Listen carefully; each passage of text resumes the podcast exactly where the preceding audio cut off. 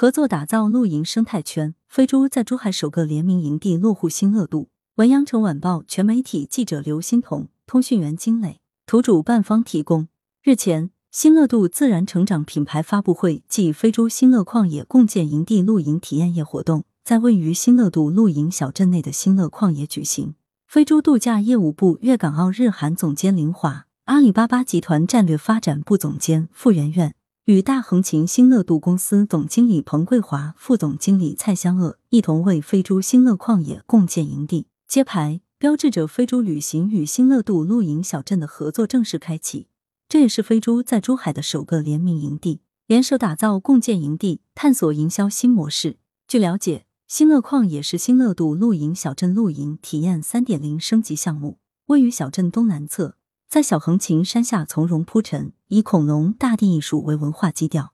以户外露营为核心，搭配生态研学、社交娱乐、体育竞技等多元属性，向露营爱好者呈现了一个可想象、可定制、可创作的理想营地。自今年四月正式开放迎客以来，新乐旷野以其依山而建、自然友好的整体环境以及特色的营地设计，受到粤港澳大湾区游客的青睐。彭桂华表示，接下来。双方将在品牌合作、市场推广、产品创新等领域开展深入合作，在打造具有双重特色的标杆露营地的同时，也让更多游客享受到覆盖线上线下、更多元、更高品质、更优体验的露营类旅游服务。回归自然，体验奇妙的露营两天。最新主题情景剧《新乐度小镇寻宝记》作为暑期推出的全新演绎内容，讲述了一个关于勇敢探索、无畏挑战、团结互助的故事。值得一提的是，在这场情景剧中，最重要的表演者正是新乐度的小小游客，印证了自然成长的品牌战略。